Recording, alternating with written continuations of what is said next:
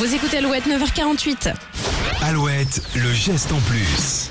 Hier, nous vous parlions de l'industrie du cinéma qui devra bientôt estimer son propre bilan carbone afin d'obtenir des subventions. C'est en replay sur alouette.fr. Aujourd'hui, Nico, tu te tournes vers les cérémonies de mariage. Oui, on commence à voir des salons du mariage organisés aux quatre coins du Grand Ouest. Ce week-end, il y en a un à Nantes, mais aussi à Angoulême, par exemple. Alors, le saviez-vous? Un mariage représente en moyenne l'empreinte carbone d'un Français pendant une année. 10 à 15 tonnes de CO2 pour un mariage de 150 personnes environ. Oui, c'est énorme, surtout si vous multipliez par le nombre de mariages chaque année, environ 200 000. Dites-vous- bien qu'un mariage, c'est en moyenne 20 kilos de déchets plastiques et 500 euros de nourriture gaspillée. Donc ce matin, pour le geste en plus, on dit oui au mariage éco-responsable.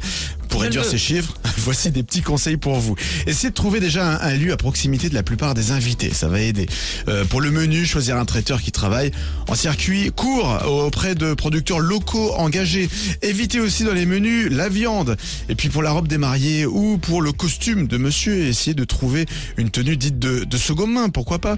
Et puis pour les fleurs, pour le, votre mariage, il faudrait qu'ils viennent euh, pas de l'autre bout du monde. Essayez de prendre des fleurs locales et, et de saison. Bref, il existe plein de petites choses comme ça pour faire agir, pour agir sur la préservation de la planète. Donc euh, vive la planète, vive l'amour et, vive les mariés.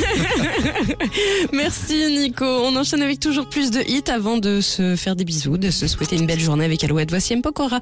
Qui on est?